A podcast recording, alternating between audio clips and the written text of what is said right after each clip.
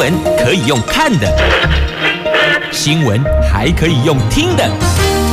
亲切的早安问候，专业的新闻分享，欢迎加入美英主持的 News Online，说新闻给你听。亲爱的朋友，台港后打开后，大家好，欢迎您再度锁定收听 News Online，我是美英，我是谢美英。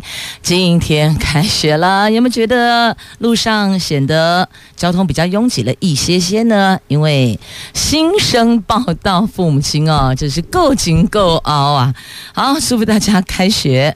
快乐啦！有学校昨天已经开学了，已经上课了，所以有学校昨天、今天，那甚至还有是明天。不管怎么说，这个星期就是开学周，大家开学愉快啦！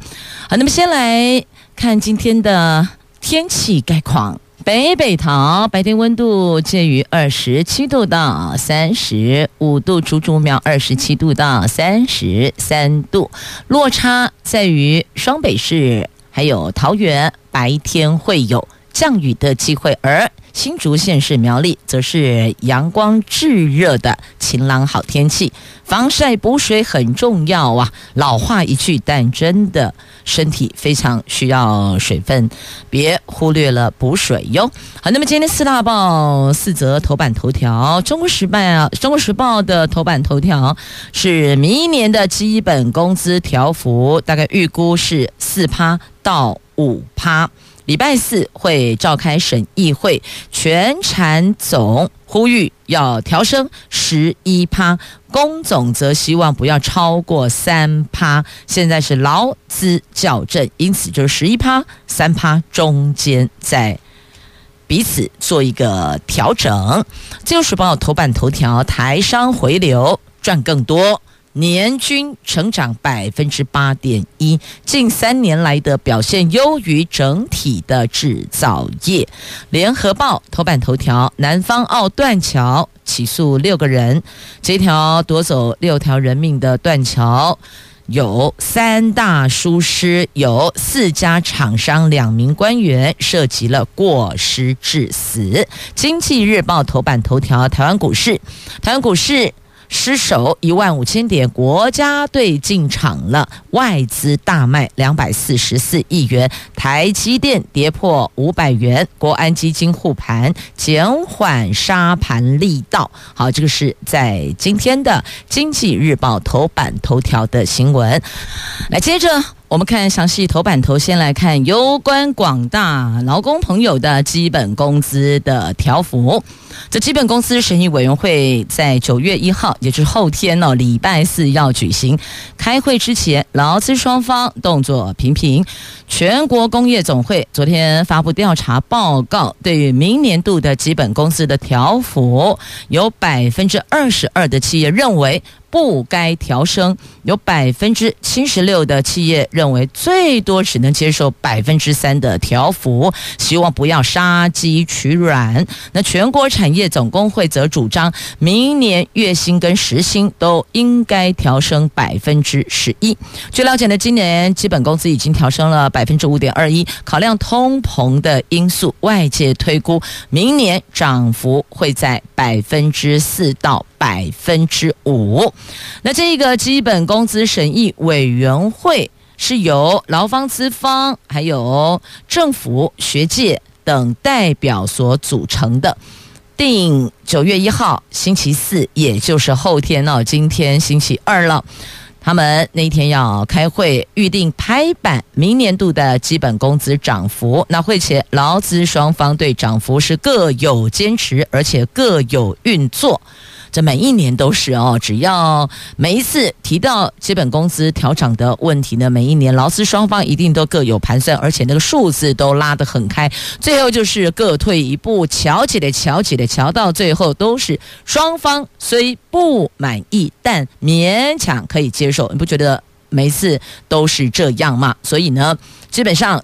劳方一定希望多调，资方一定希望往下降，所以双方就要先开会。那其实开会之前都会有会前会，这会前会呢，有的是坐下来这好声好气的诉说、表达诉求，那有的呢，则是我们会有一些比较活泼一点的诉求方式，哈，大概差不多就这样子啦。那就等礼拜四开会拍板之后，劳动部会对外说明。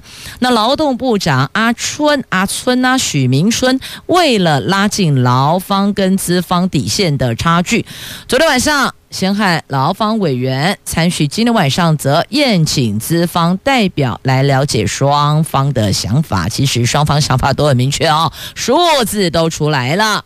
一边希望调升十一趴，另外一边希望天花板就是三趴。好，所以呢，这双方还要再瞧一下，只是这中间有八趴的差距耶。全国产业总工会的理事长张建新说：“通货膨胀严重，已经向部长许明春表达，基本工资应该要有感调涨，这必须要有感觉的调涨，才能够让劳工维持基本的家庭生活。经济成长率的果实，应该是要和劳工分享的。”他说。已经向部长建议，针对受到冲击的企业，劳动部应该提供协助或补助，态度上也要支持。那会和各界持续的沟通。那现在来啦。龚总则说呢，你这个人事成本增增加的如此的多，那么后续还是会反映在售价，反映在所有的货品的成本里边，那当然最后的价格也就会往上调了。所以成本大增，那后续会。让所有的物价也会连带的会有一些波动哦。那工总就喊话，哎，千万唔通杀鸡取卵呐。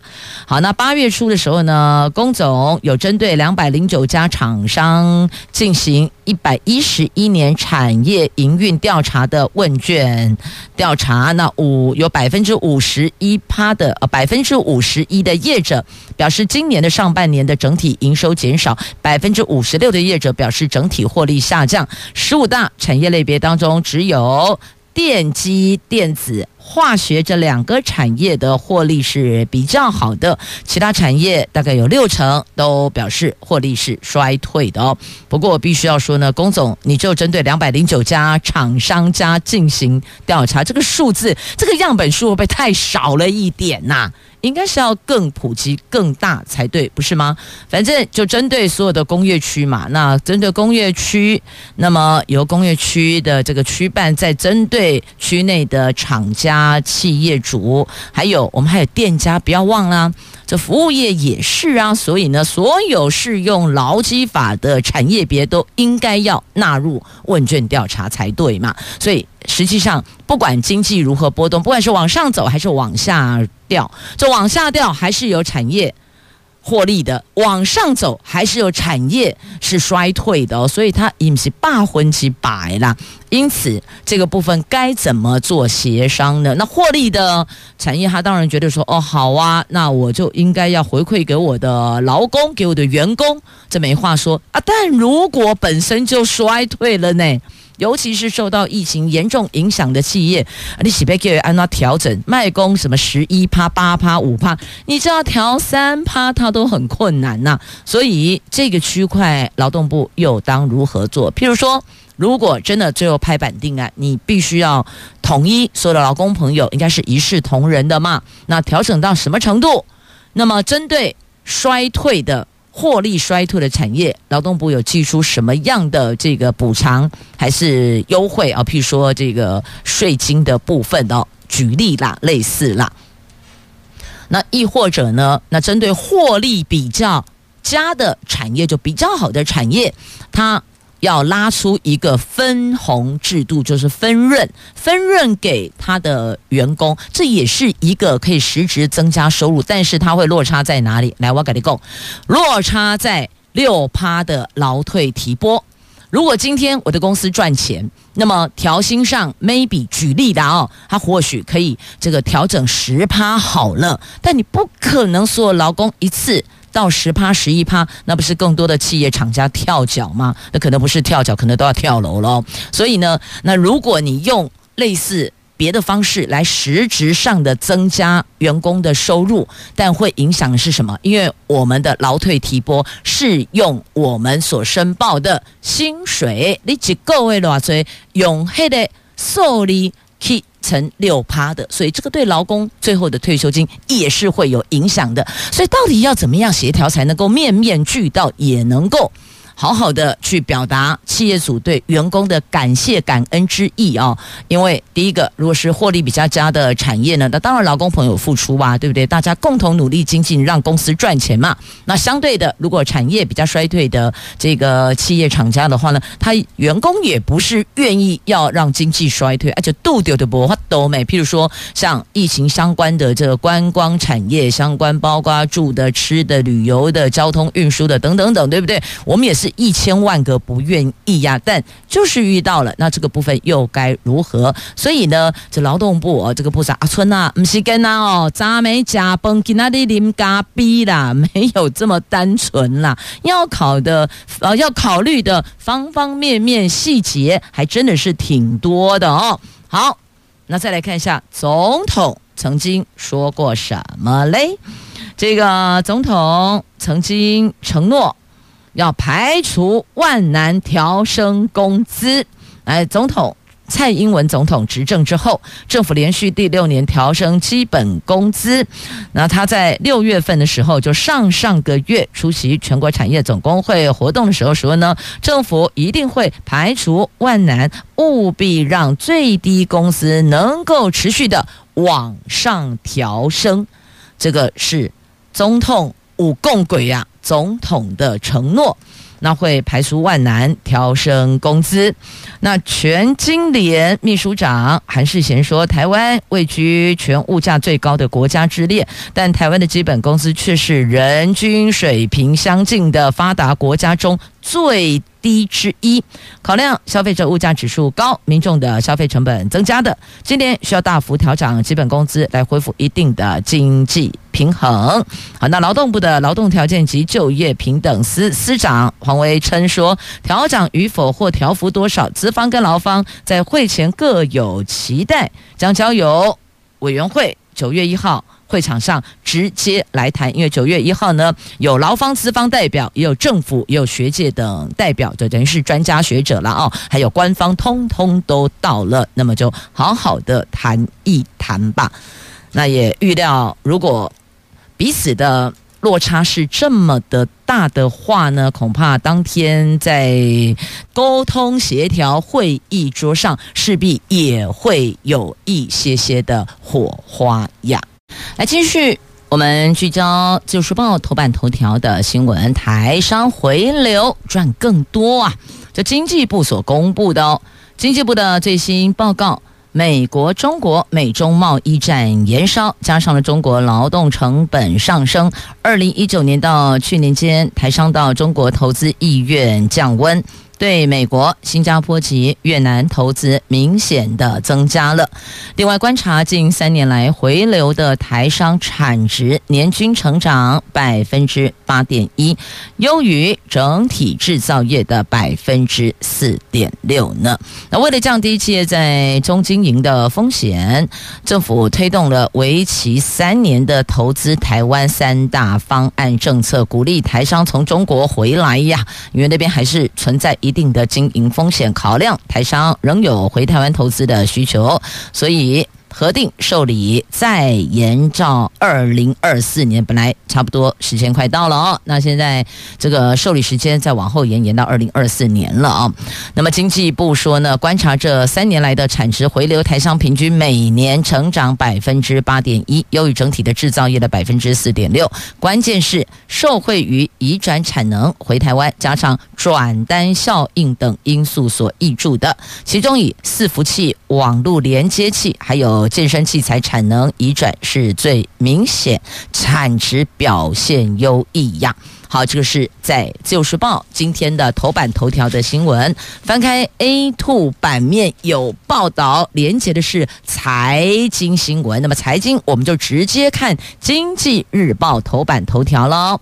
来看今天头版头是台湾股市哦，那国家队进场的，因为一万五千点守不住，hold 不住了。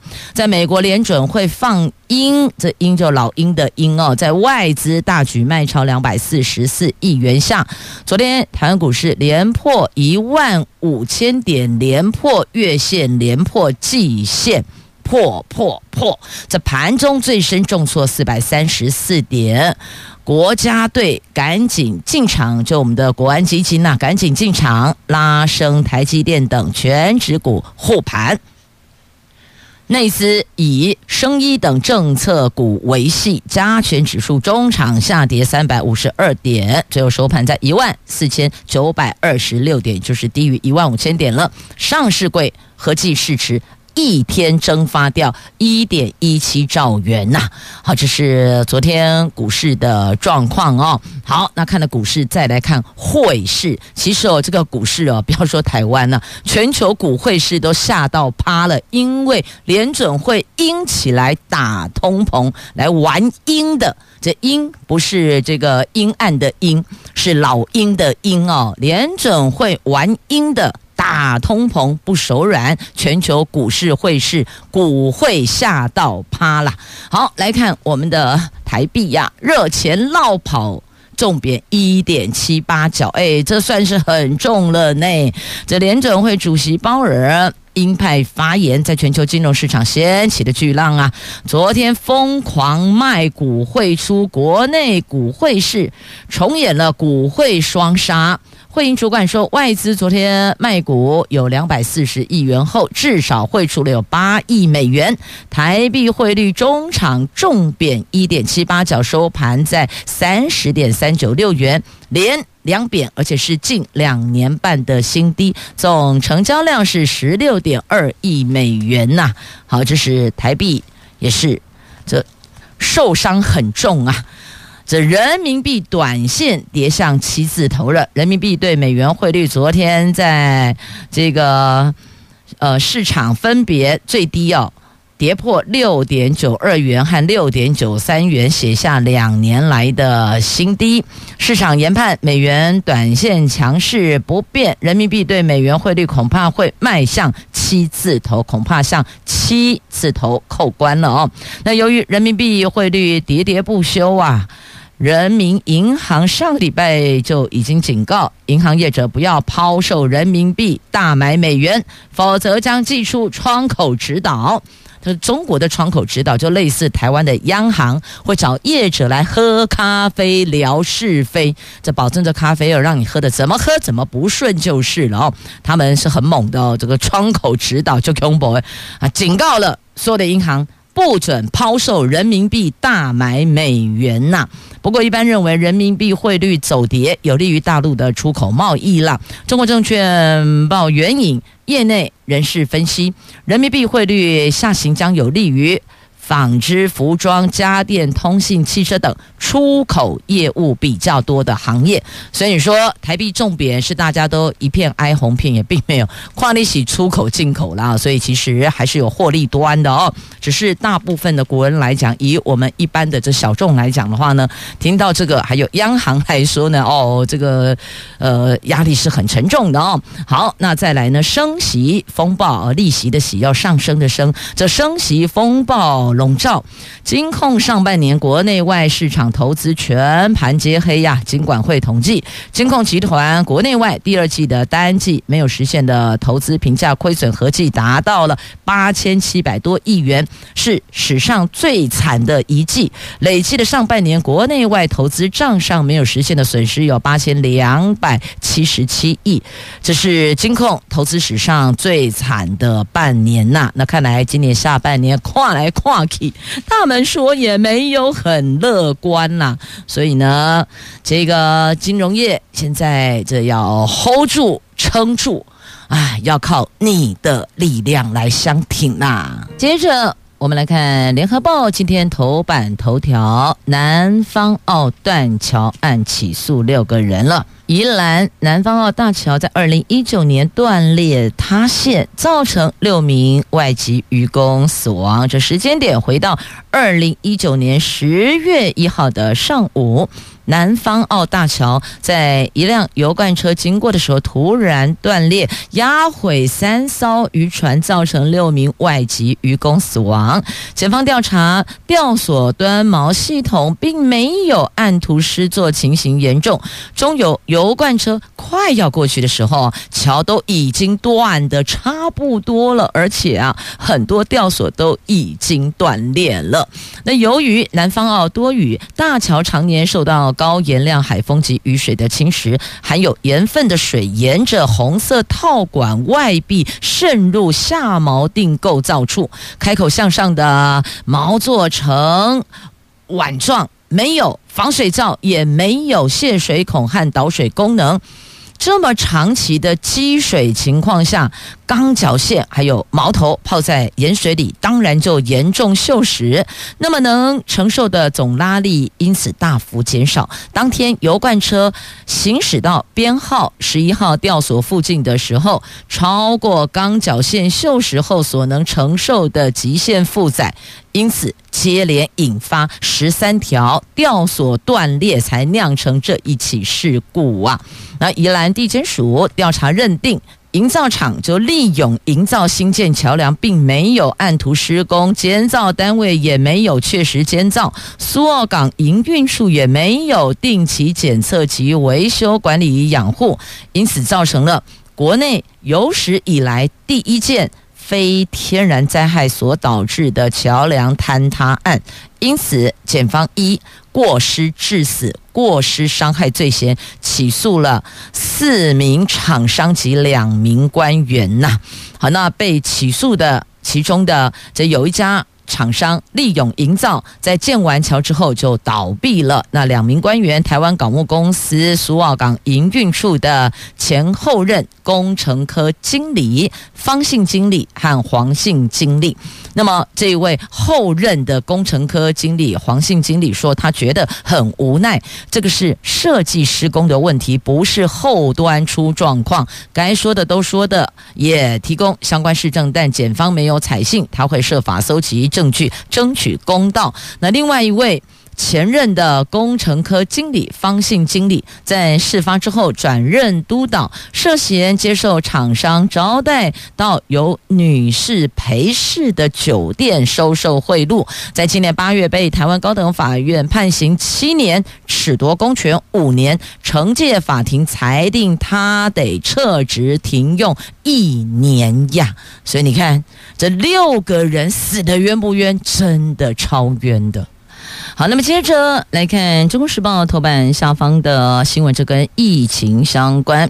新冠肺炎欧米孔 BA 五国内疫情升温了，指挥中心昨天公布了本土确诊新增两万零一百六十例，而且出现了 BA 五的死亡病例。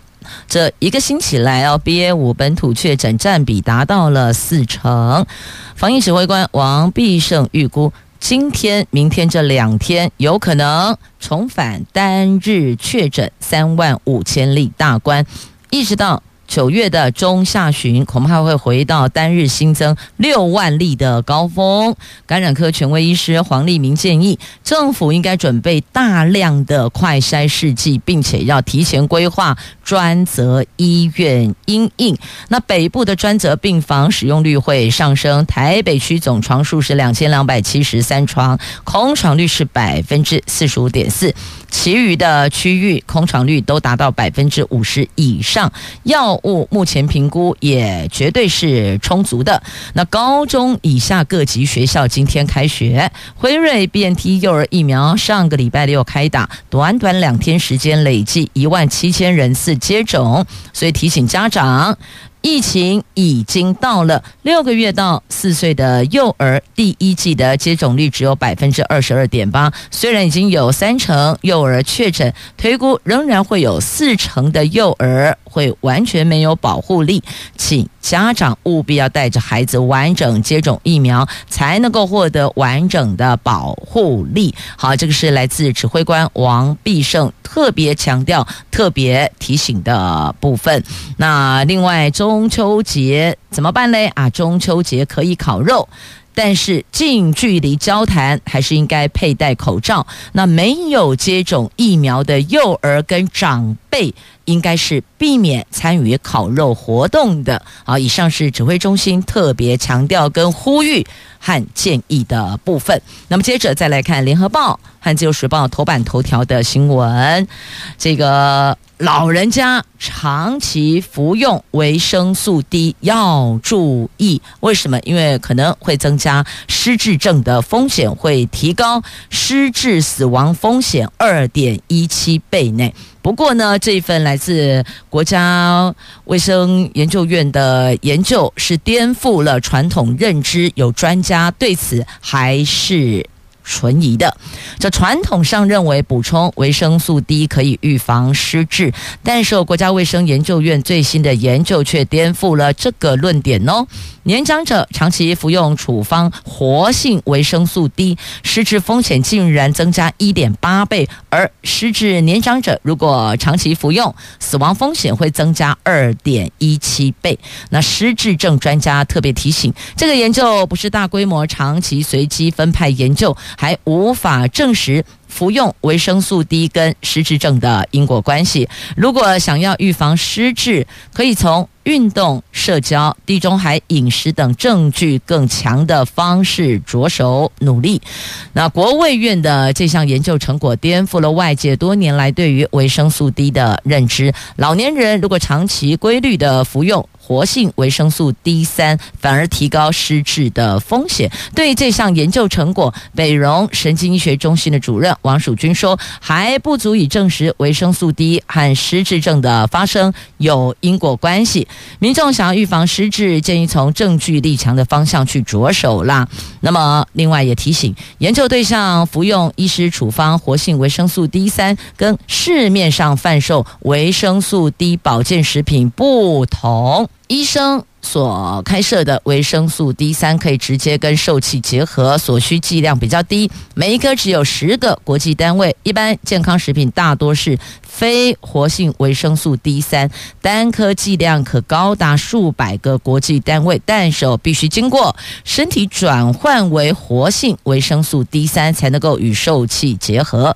所以言下之意，就这一个部分呢，还是要透过医师处方开立。比较安全，那不是太建议民众自行购买服用，因为很多民众会透过亲友从国外带回来，亦或者出国的时候会购买，因此这个部分呢，他们是建议还是透过医师来评估来开立那个剂量比较安全，因为每个人身体可能所这个必须接受的剂量。不一样啊，它的国际单位不一样嘛，有的可能十，有的可能数百个哦，不等。那么再来呢，它也必须要透过身体转换才能够与受气结合，所以有些部分我们不是那么的清楚哦。询问一下医师，请教一下医生，安内卡保险啦。好，这免得受体蛋白压拍楼导致神经凋零，因此。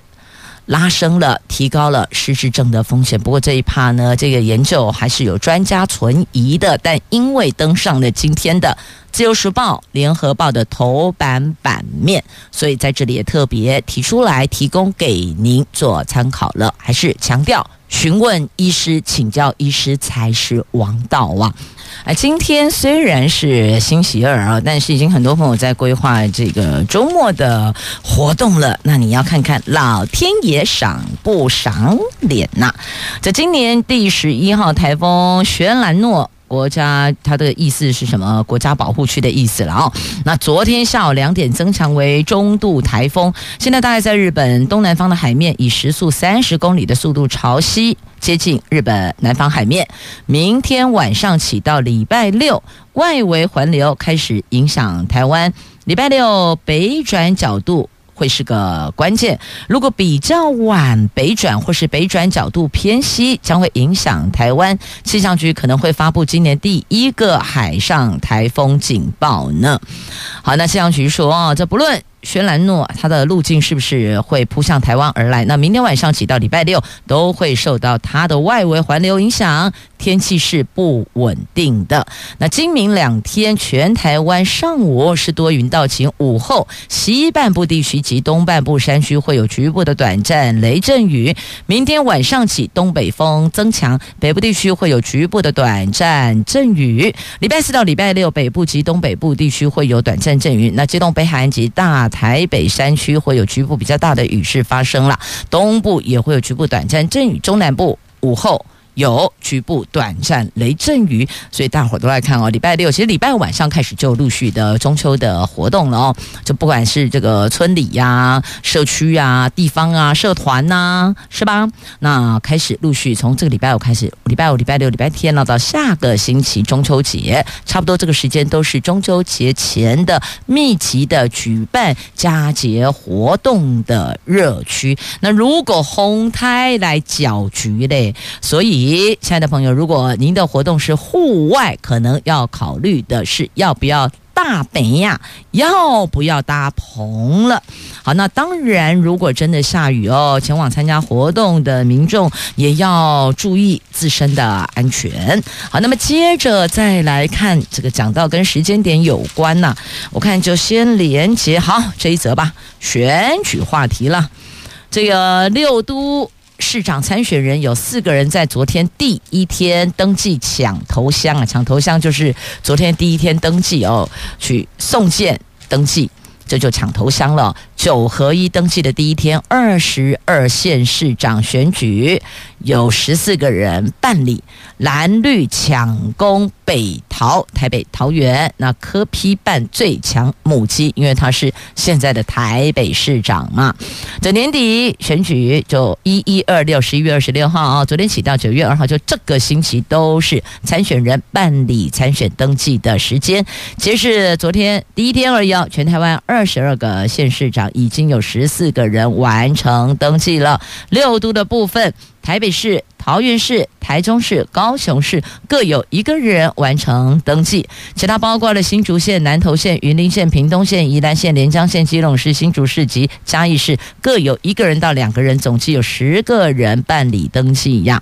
那进出进出六都市长选择第一天登记的，包括有民进党提名的唐市长参选人郑运鹏，还有台中市长参选人蔡其昌。那么另外有四十一岁的郑宇翔，昨天到高雄市选委会缴交一百五十万元保证金，成为高雄第一位完成登记的市长参选人。另外还有律师无党籍台北市长参选人童文勋，所以有四个人在第一天抢头。将前往登记一样，好，那也代表着选举开始冲冲冲了哦。那来看蓝绿如何？好，那个民众党的部分呢？柯文哲是最强母鸡，带着民众党提名的参选人，这个奔向一一二六，希望争取最大支持。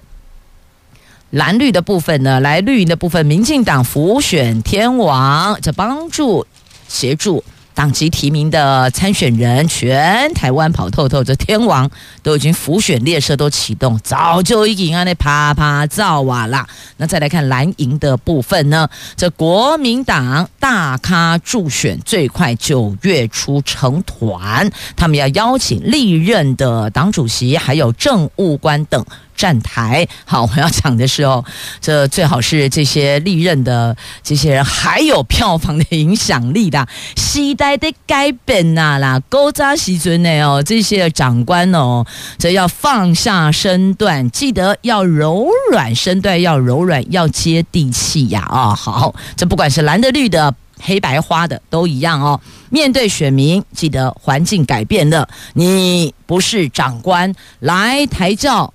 不需要高高在上哦，要如何能够让选民认同，发挥你的影响力，为你所要浮选的参选人增加票源，这个是你的任务。另起来加展官威的哦，这个很重要。不管是蓝的、绿的、黑白花的，浮选天团、天王，都是一样的哦。千万不要来了个装腔作势，那个是不好的啦。来，接着我们来看《自由时报》头版版面的这一则图文：这纽约大都会台湾日，恰恰。彭正敏开球，总统则是岳阳致辞。这是第十七届的纽约大都会台湾日，昨天登场。蔡总统以录制影片的方式。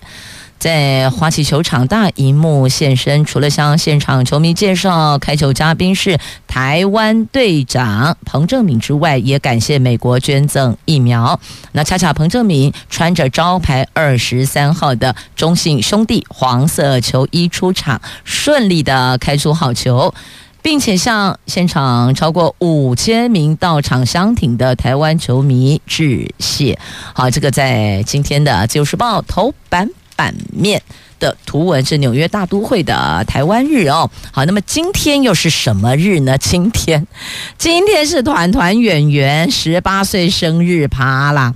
在台北市立动物园，在今天上午将为大猫熊团团圆圆举办十八岁生日庆祝活动。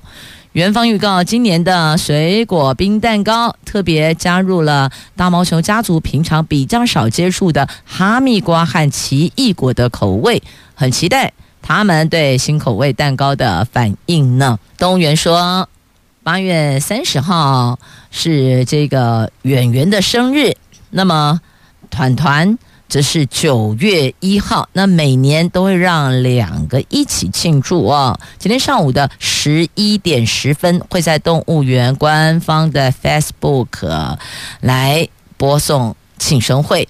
那动物园说，现在妈妈圆圆和元宝同住，哇！好，团团圆圆，你想到十八以前十八年前，差不多十七十八年前的时候，超夯、超萌、超可爱。那个时候还是囡呐，起码揍妈妈啦哦。这妈妈圆圆，她的孩子叫元宝，两个住在一起。元宝体重已经破九十公斤了，体型大小跟妈妈差不多。很多民众常常会把元宝误认成为圆圆，因为看起来长得都是圆圆 滚滚的哦。好，叫元宝，元宝取谐音，就大家。国人比较喜欢的金元宝，元宝大家是圆圆的元，宝贝的宝，元宝也是圆圆的宝贝，所以等于双重意思啊。那您知道猫熊这辈子最大的愿望是什么吗？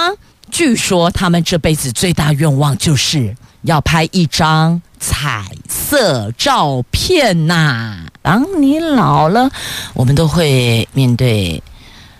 老了的那一天的到来，那所以就要超前部署、提早准备、安排、规划，才能够退休愉悦、愉悦退休。但到底要怎么规划？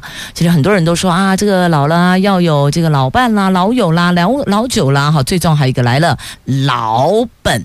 哎呀，你也急得都一样，你必须要有经济实力才能够安稳的退休，不是吗？们为的五斗米继续的在遭总嘛。但是哦，现在这个高通膨、通货膨胀恐惧蔓延到退休族了。这是一份调查结果，是台湾人寿跟正大商学院发布的二零二二的台湾高龄社会退休生态观察指标，在今天的《中国时报》的 A 六财经综合版面的头条。那这一份调查结果显示，退休信心指数首次超过六十分，但是因为通货膨胀，不止还没退休的朋友们，四个人到五个人当中就有一个人担心退休金缩水，更有将近七成的退休族担忧钱变薄起呀，变薄了，钱不够花，钱不够用，显示通膨不止威胁上班族，连退休族都惶惶不安呐、啊。政大商学院的金融系及金融研究中心的主任杨晓文说。疫情反复限制了人与人交流，民众对退休寂寞感升高。其中，退休生活满意指数从去年八十一分下跌到七十六分。在细项当中，面对退休心情跟态度的跌幅是最深的，这一项就下降了十分呐、那再来看一下，这退休准备年龄也有变化，今年比去年增加零点五九岁，落在三十九岁就开始准。备退休，那不过民众连三年都认同四十岁前就要启动退休准备，越早开始复利越高。调查也显示，还没退休族群预期的退休年龄比上一代更晚退，大概落在六十一到六十五岁。这个对照已经退休族群实际退休年龄是五十六岁到六十岁，这个部分足足晚了五岁呢。所以你看。大伙儿在退休准备上最忧虑就是通货膨胀、劳保改革，还有健康不好。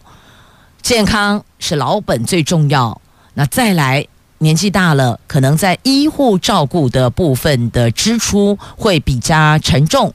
会比较多一些些，所以越早规划退休其实是越从容的哦，因为要顾虑的细项很多啦，包括到通膨因素影响货币贬值等等等，全部都要纳入其中，要不然呢，这个会很难退休，会一直往后延退呀。所以，亲爱的朋友，及早规划，如果您是四十岁的朋友，请问您规划了？退休后的这个退休准备金了吗？按月存款，还是做投资，还是做其他的理财规划呢？好，不管怎么样呢，及早部署，及早规划，因应这个总是对的，总是好的呀。同时也谢谢朋友们收听今天节目，我们明天空中再会了，拜拜。